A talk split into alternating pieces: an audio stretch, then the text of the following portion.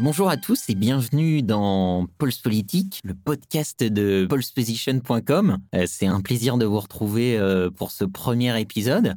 Je m'appelle Alexandre Andorra, je suis data scientist de profession euh, et je suis très bien accompagné pour ce premier épisode puisque je suis aux côtés de Jean-Nicolas Beauvais. Pour commencer, Jean-Nicolas, qu'est-ce que tu peux nous dire tout simplement sur toi? Quelle est ta connaissance un peu du sujet en gros, est-ce que tu as déjà fait des statistiques? Est-ce que c'est très loin dans ta tête? Euh, Est-ce que tu regardes les sondages beaucoup? Euh, Est-ce que tu t'intéresses aux élections d'une manière générale?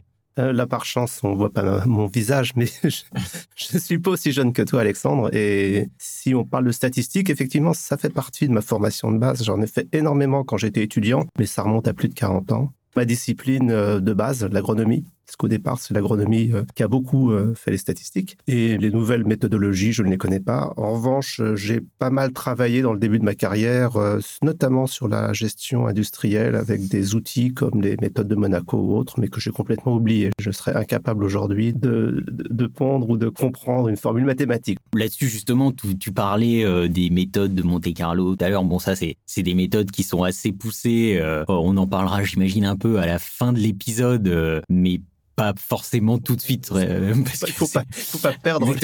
on va pas faire peur aux gens euh, dès le début. Dès le début. Non, mais c'était en référence à certaines méthodes que vous utilisez. Mmh, euh, exactement, exactement. On, on, utilise ça. mais donc en gros, pour planter un peu le, le décor, donc comme comme tu le sais sur sur Pulse le principe c'est d'agréger euh, les sondages. Donc, c'est-à-dire que euh, on a euh, un programme maintenant, on fait plus ça à la main. En 2017, pendant les présidentielles, on le faisait à la main. Maintenant, on a externalisé à mon ordinateur qui va chercher les sondages sur Internet, tous les sondages, et qui les agrège. Quand je dis les agrège, c'est en fait, il en fait une, une moyenne. Alors, c'est une moyenne un peu compliquée parce qu'il y a plusieurs poids différents. Donc on, pourra y revenir tout à l'heure, j'imagine, mais rapidement, euh, il y a la date du sondage qui compte. Hein. Plus un sondage est récent, plus il va avoir de poids. Il y a la taille de l'échantillon. Plus il y a de personnes interrogées dans le sondage, plus euh, le sondage va avoir de poids. Et euh, il y a également le, la qualité euh, du, de l'institut de sondage lui-même, que là, on proxime, on va dire, par notre classement des sondeurs, qui repose sur notre base de données de l'ensemble des sondages qu'on a pu récupérer depuis le début de la Ve République. Et donc, grâce à ça, en fait, on obtient une, une moyenne pondérée de l'ensemble des sondages qui nous donne l'état de la course à un moment donné. Alors j'avais une première question parce qu'effectivement j'ai découvert euh, dans vos premières expériences euh, les, les, agrégateurs de sondage. En fait, c'est né à quel moment? Parce que je, moi, je ne me rappelle pas dans les présentes élections avoir lu. Actuellement, on est quand même euh, sur Internet très documenté. Il y a beaucoup d'agrégateurs. Ça vient de où et quelle est vraiment la jeunesse de ces agrégateurs? Bah, alors effectivement, en France, euh, c'est quand même très très peu commun. Hein. Il y en a, en a pas vraiment euh, de, très établis. Hein. Les grands médias n'en ont pas euh, vraiment d'agrégateurs de, sondage et des modèles encore moins, des modèles statistiques. Historiquement, ça, ça vient de la recherche, de la recherche en sciences sociales, sciences politiques et aussi économétrie, avec des chercheurs qui se sont intéressés à des méthodes pour prévoir les élections. En fait, donc finalement, dans la recherche, c'est assez ancien. Donc euh, déjà après la, Seconde Guerre mondiale, on a euh, des tentatives pour euh, prévoir les élections, mais ça restait des chercheurs qui faisaient des papiers pour leur père, quoi, qui ensuite publiaient ces papiers dans des journaux académiques qui permettaient de prévoir les élections. C'est popularisé, moi je dirais que ça a explosé à partir de 2008 euh, aux États-Unis euh, grâce à quelqu'un qui s'appelle Nate Silver, qui a créé euh, le site qui nous a inspiré pour créer Pulse Position, un site qui s'appelle 538. et qui lui vraiment a lancé ces méthodes statistiques d'utilisation des sondages pour en faire des modèles et en obtenir des prévisions des élections. Et donc lui, son modèle est très intéressant aussi parce que euh, il utilise d'autres méthodes que les sondages. Il utilise les sondages, mais il utilise en plus d'autres variables qui lui permettent d'aller à un niveau plus local, euh, plus précis. Donc lui, il va euh, jusqu'au niveau de, l'État. Il va même au niveau de la circonscription. Donc il fait des centaines et des centaines de prévisions, par exemple, quand c'est des, des élections législatives, quoi, l'équivalent des élections législatives aux États-Unis. Donc c'est principalement grâce, euh, grâce à ça, avec ce site et avec Nativer, que ces méthodes se sont popularisées. Euh, aussi, l'arrivée d'ordinateurs euh, personnels, tu vois, qui te permettent d'avoir une puissance de calcul assez impressionnante, a énormément permis de démocratiser ces méthodes. Mais est-ce que les instituts eux-mêmes, euh, tu as dit tout à l'heure, vous pondériez les instituts et effectivement, on voit sur le site que vous avez, je ne vais pas mentionner quels sont les meilleurs, mais il y en a certains qui semblent plus fiables que d'autres. Est-ce que les instituts eux-mêmes utilisent euh, des agrégateurs pour, en boucle rétroactive, euh, modifier leurs statistiques, enfin leurs prévisions, parce qu'on sait bien qu'ils corrigent leurs prévisions en fonction de certains aspects est-ce que c'est aussi un outil utilisé par les instituts eux-mêmes? Malheureusement, ça, euh, c'est difficile à dire parce que bah, c'est de la cuisine interne des sondages. Euh, de toute façon, euh, je suis sûr qu'ils se regardent entre eux. Hein. C'est ce qu'on appelle en, statistique un phénomène de herding. Donc, c'est un, un qu'on pourrait traduire en français par effet moutonnier. Donc, c'est-à-dire que, et ça, ça arrive notamment beaucoup en fin de campagne sur des campagnes très serrées. Donc tu vois typiquement le premier tour de la présidentielle en 2017 où tu peux te tu peux inférer que euh, oui les instituts de sondage se regardent, euh, notamment les plus anciens ou les plus connus doivent probablement influencer euh, les nouveaux et donc c'était pas forcément des outils qui sont utilisés par les sondeurs publiquement. Il y a maintenant Kantar qui est euh, un des sondeurs euh, les mieux notés dans notre, dans notre classement, les plus, les plus solides, les plus robustes. Euh, là, depuis les élections européennes, je ne l'ai pas vu avant, mais peut-être qu'il a fait, mais en tout cas là, pour les élections européennes de 2019, il fait des analyses une fois par mois où il utilise l'ensemble des sondages. Donc pas uniquement les siens, mais ceux de ses concurrents également. Ce qui est pour le coup assez rare, j'avais jamais vu ça de la part d'un sondeur.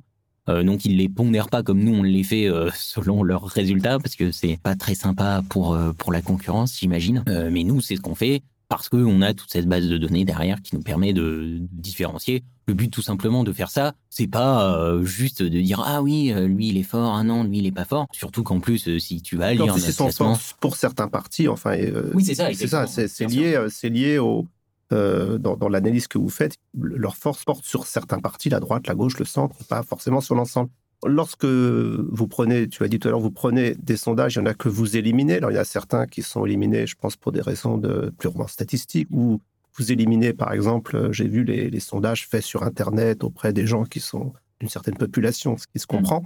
En revanche, euh, lorsque vous avez des sondages récurrents, par exemple sur plusieurs mois, on sait qu'il y a des grands hebdomadaires qui sortent tous les 15 jours, tous les, tous les mois, un sondage régulier sur euh, la popularité, les élections. Est-ce que vous ne prenez que le dernier ou est-ce que vous les prenez tous ceux qui se sont successifs, par exemple les 12 derniers, les 12 derniers mois, ou est-ce que vous éliminez systématiquement les anciens en considérant que seul le dernier est pris en compte? Hmm. Non, non, on, les prend tous. On n'a aucun problème avec les vieux, si c'est ta, ta question. Euh, oui, c'est ça. J'ai bien senti. Ça me rassure. c'est ça, je sentais que tu avais peur. Euh, non, mais donc plus sérieusement, en fait, y a... oui, quand par exemple un institut fait, euh, on va dire, un, un, sondage par semaine, ce qui est le cas par exemple d'Aris Interactive, là, pendant les européennes. Ils font un sondage qui sort le dimanche, je crois, quelque chose comme ça. Donc là, on prend tout. Depuis le début de la campagne, depuis le début où ils ont publié un sondage, Simplement, notre modèle décroît le poids associé aux sondages les plus anciens au fur et à mesure que le temps passe. Ça permet deux choses que d'une part de limiter en fait les, variations statistiques qui sont inhérentes même au sein d'un même institut. Il y a des variations aléatoires comme ça qui peuvent faire qu'un sondage une semaine peut donner un, résultat euh, aberrant au sens statistique de terme. Donc du coup de prendre les autres sondages précédents, euh, ça nous permet de limiter ce genre de phénomène. Et en plus, euh, plus d'un point de vue là euh, on va dire, euh, accountability en bon français. Euh, on considère qu'à partir du moment hein, où un sondeur publie une étude, bah, il est responsable de cette étude et donc il faut que cette étude soit prise en compte dans l'ensemble de, de la timeline de l'élection. C'est trop facile de dire bah non, non, non, non, il faut prendre que le dernier sondage. ça donne une mauvaise incitation de, de, de dire ah bah non, on prend que le dernier sondage, les autres on s'en fiche. En plus de statistiquement être dangereux.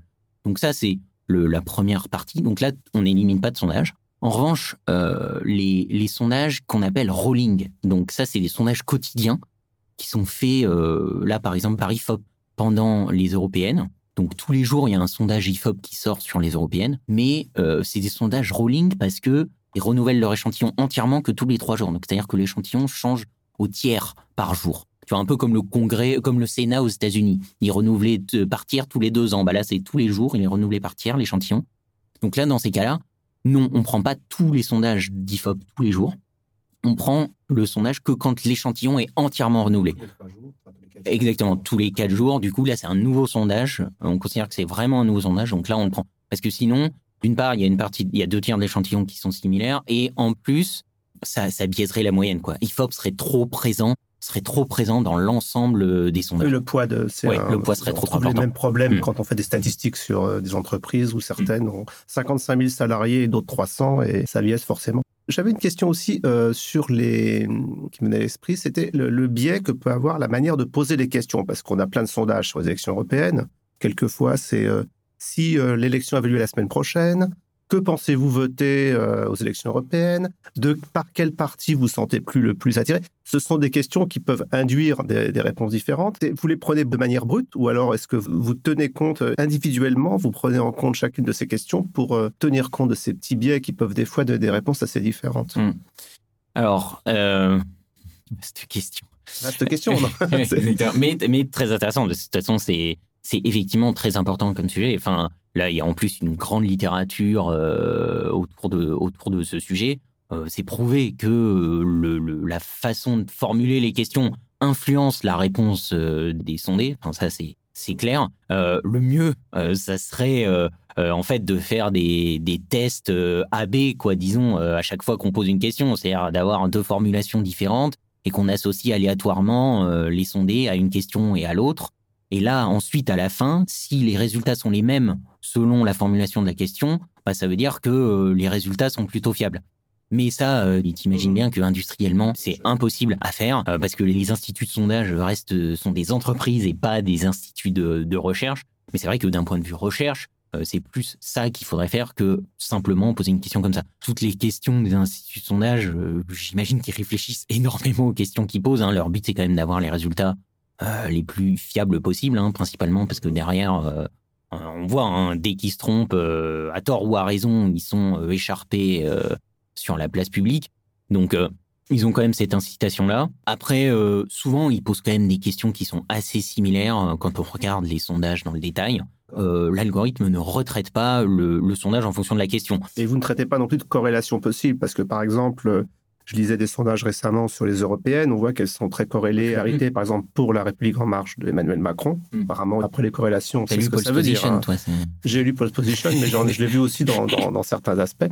Est-ce que ça, c'est un élément que vous n'intégrez pas dans le modèle? C'est simplement un constat que vous faites derrière est-ce que euh, dans Pole Position, vous allez euh, creuser un petit peu plus ces, euh, ces aspects-là pour justement ce qui est intéressant, c'est il y, a cette visibilité des courbes qui se croisent, l'évolution au cours du temps. Et après, c'est à nous d'imaginer que là, tiens, il y a eu tel épisode des Gilets jaunes. Là, il y a, je dis n'importe quoi. Hein. Là, il y a mm. eu, euh, euh, pourquoi pas l'incendie de Notre-Dame.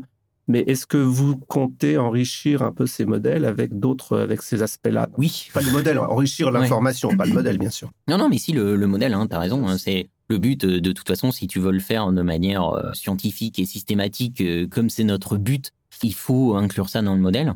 Enfin, il faut voir si c'est utile d'inclure ça dans le modèle. Là, on n'a pas pu le faire pour les européennes, mais c'est clairement quelque chose euh, qu'on a en tête pour les, pour les élections suivantes, parce que, euh, évidemment, la popularité du président euh, est potentiellement une variable intéressante et qui est en tout cas très corrélée aux résultats du parti du président. Après, il y a toutes les limitations là dans ce que je viens de dire. C'est-à-dire que c'est le parti du président, c'est pas l'ensemble des partis. Euh, peut-être qu'en fait, euh, la popularité est un indicateur en retard euh, sur les intentions de vote et pas l'inverse. Donc, connaître la popularité, peut-être que ça te permet juste de faire Nostradamus après coup, quoi. Donc, Enfin, tu vois, il y a plein de questions, euh, effectivement, euh, qui sont très intéressantes à poser, mais ça, on les, posera après. On a parlé de Nostradamus, euh, peut-être qu'il avait la Fulcanelli, peut-être qu'il avait la pierre philosophale. Je vais pas te demander le détail de toutes les manipulations, de tous les paramétrages que vous faites dans les aspects plus statistiques des choses, mais est-ce que tu peux essayer de manière un peu sans rentrer dans un détail bien sûr mathématique, un aspect un peu simple, expliquer sur quels paramètres quels sont les, grands outils statistiques et sur quels paramètres tu joues ou vous jouez, puisque vous êtes plusieurs sur ces sujets, pour euh, affiner votre modèle. Sachant que vous aviez déjà auparavant travaillé sur les élections législatives, les élections présidentielles, donc ça a permis, je pense, d'affiner ces modèles. Oui, Alors, euh, donc là, je vais faire une présentation, une réponse rapide, mais euh, si, si les gens euh, s'ils veulent, euh, veulent plus de détails, on essaye d'être le plus précis et détaillé possible sur le, le site. Donc, je vous invite tous euh, à aller, à aller Oui, très lire bien, très bien, euh, cet article détaillé, à nous poser des questions aussi, si vous voulez. Euh, là, euh, donc, rapidement, nous, euh, ce qu'on utilise, donc le modèle derrière, ce que j'ai décrit au tout début de l'épisode, c'est comment on fait la moyenne, en fait. Alors, comment on va chercher les sondages et comment on en fait une moyenne pondérée par plusieurs facteurs. Mais ça, c'est pas un modèle statistique. Ça, c'est pas quelque chose qui te permet de, de quantifier l'incertitude et de poser plein de questions derrière. Ça, derrière, c'est des données brutes que tu donnes à ton modèle, euh, qui simulent des milliers et des milliers d'élections et qui derrière te donnent une distribution de toutes les possibilités pour chacun des partis. Ce qu'on appelle une distribution, tu vois, c'est les courbes en, en cloche euh, ou en pyramide, je sais pas quelle, quelle image tu préfères, qu'on voit souvent. L'image qu'on a en tête, c'est J'ai appris la courbe en cloche quand j'étais petit. voilà, ouais. en général, on a la courbe, en cloche. C'est la courbe Ouais. de Gauss, la courbe. Exactement, c'est la, c'est la courbe en cloche ultra Classique, connue, ouais, euh, qui apparaît partout dans la nature, c'est la courbe de Gauss. Et donc, c'est ça, une distribution de probabilité, c'est ça te donne, plus la barre est haute, plus la probabilité de l'événement en question est élevée. Le- les probabilités, c'est juste une façon de compter euh, le nombre de fois où un événement peut se produire. Et plus un événement a de chance de se produire, bah, plus il est probable. quoi. Et donc, nous, euh, ce qu'on utilise, c'est ce qu'on appelle les méthodes bayésiennes. Ça vient de, de Monsieur Bayes, euh, qui était un pasteur britannique, qui a trouvé, on va dire, plutôt la formule de Bayes, qui porte son nom, qui est une formule très classique en, en probabilité, qui est une formule très simple d'ailleurs À, à analytiquement. croire qu'il faut être ecclésiastique pour faire des statistiques. Je trouve que Mendel, de Croix, était aussi, était aussi dans la partie. Il y a une corrélation étudiée là. Euh, mais donc en gros, donc cette formule, c'est simplement, tu as une information a priori, tu en as toujours des informations a priori ou un avis a priori sur ce qu'on étudie. Et donc en fait, cette formule permet d'intégrer ton a priori, tes, tes hypothèses en fait, dans ton modèle, que tu vas mettre à jour avec les données que tu observes. Et donc en fait, la formule est simplement un moyen logique, le moyen le plus logique même en logique euh, mathématique, de processer cette information.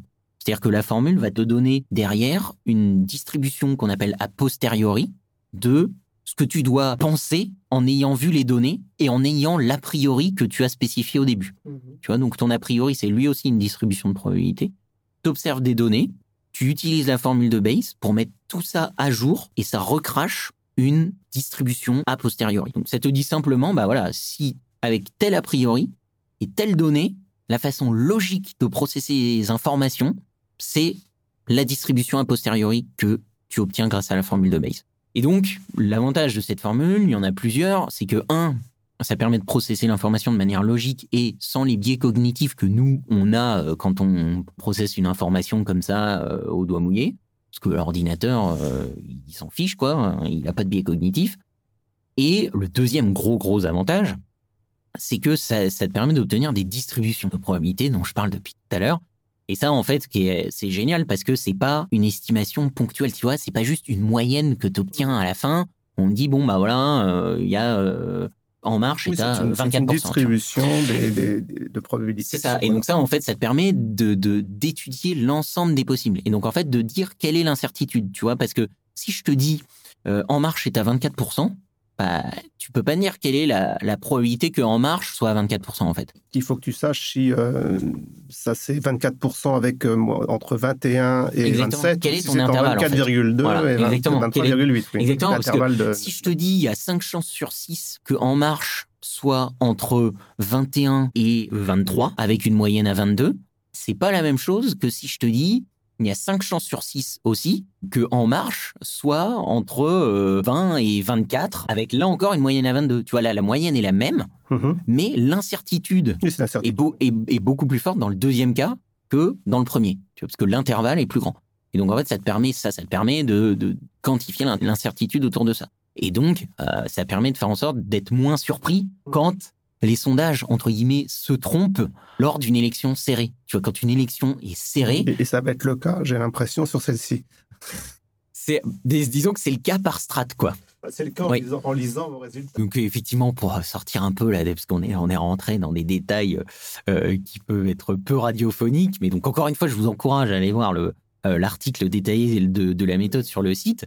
Mais euh, En gros, là, effectivement, tu vois, on a le, peloton de tête qui est En Marche et, et Rassemblement National qui sont, qui sont clairement devant, mais qui sont très serrés, puisque En Marche n'a que trois chances sur cinq, donc à peu près 60% de chances de, de finir premier, donc mhm. c'est très très peu. Hein. Et ensuite, on a LR qui est quand même assez loin, mais qui est quand même nettement au-dessus du reste du pack, donc euh, France Insoumise, Europe Écologie Les Verts, PS, etc., qui eux sont très rapprochés. Euh, notamment France Insoumise, et France Insoumise et Les Verts, qui sont vraiment euh, au coup d'à coude, quasiment à une chance sur deux pour chacun de, finir devant l'autre, quoi. Et donc voilà, tu vois, ça, tout ça en fait, tout ça on l'obtient parce que derrière, enfin avant plutôt, on a demandé à l'ordinateur de faire ce travail, de modéliser plein, plein, plein d'élections, des milliers d'élections, comme si en fait l'élection avait lieu dans plein d'univers parallèles et donc, on regarde, ensuite, on fait que compter euh, ce qui s'est passé dans ces univers. Et ces univers, c'est vous qui les définissez? Quand tu dis on, simule 1000 élections, euh, il les simule à partir de paramètres qui sont générés par l'ordinateur ou vous-même vous en avez euh, introduit certains que vous souhaitez plus particulièrement étudier? Bah, Tu as deux choses. As, effectivement, au début, donc, comme je disais tout à l'heure, tu donnes un a priori à ton, à ton modèle. Donc ça, c'est des distributions que toi, tu lui donnes. Tu lui dis, moi, je pense que la distribution latente du soutien de chaque parti au sein de l'élection, euh, au sein de la population, pardon, répond à telle distribution de probabilité. Je pense. C'est mon a priori. Tu penses que 90% euh, des gens qui font partie, euh, qui sont proches des républicains, vont voter pour cette liste C'est ça que tu veux dire? Non, euh, c'est vraiment de la, de, la, pure statistique dans le sens où tu dis à ton modèle, bah, moi je pense que dans la population, le soutien latent, il, répond à une loi normale. Tu vois, par exemple, une loi gaussienne dont on parlait tout à l'heure. Bon, là, en l'occurrence, c'est pas ça, ça marcherait pas. Mais pour prendre un exemple simple, hop, ça répond à une loi gaussienne. Moi, je pense que c'est ça.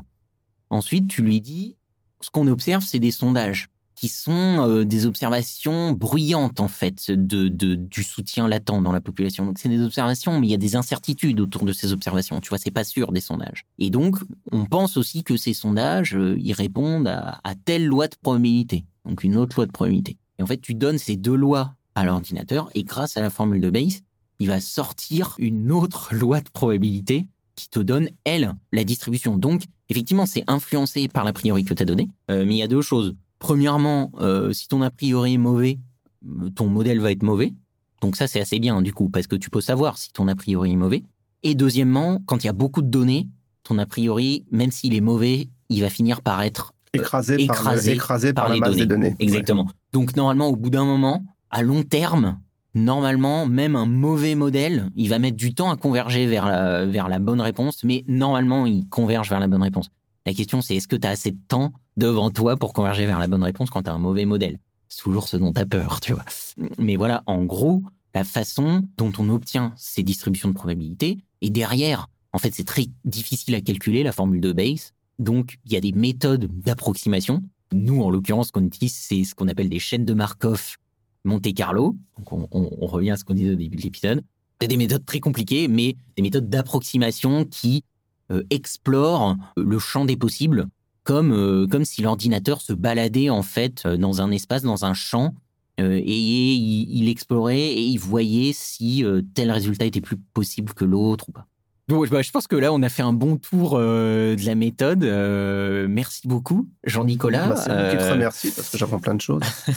ça, me ça me rajeunit et puis, donc, on va, on va voir donc, à quelle fréquence on va pouvoir sortir ces épisodes. ce qui serait idéal, c'est toutes les semaines, mais c'est un peu compliqué. Donc, peut-être dans un premier temps, on va essayer tous les 15 jours. Dans tous les cas, n'hésitez pas de votre côté à vous abonner au podcast, donc sur n'importe quelle plateforme sur laquelle vous vous abonnez à nous noter. Hein. Moi aussi, c'est une bonne note hein, sur, sur cette plateforme. Euh, ça permet aux, autres de découvrir ce podcast ou même plus simplement parler euh, de ce podcast à vos amis. Et puis on espère vous retrouver dans quelques temps, euh, la semaine prochaine ou dans 15 jours, à ce micro. et entre-temps, n'hésitez pas à visiter polsposition.com. Merci beaucoup et à bientôt.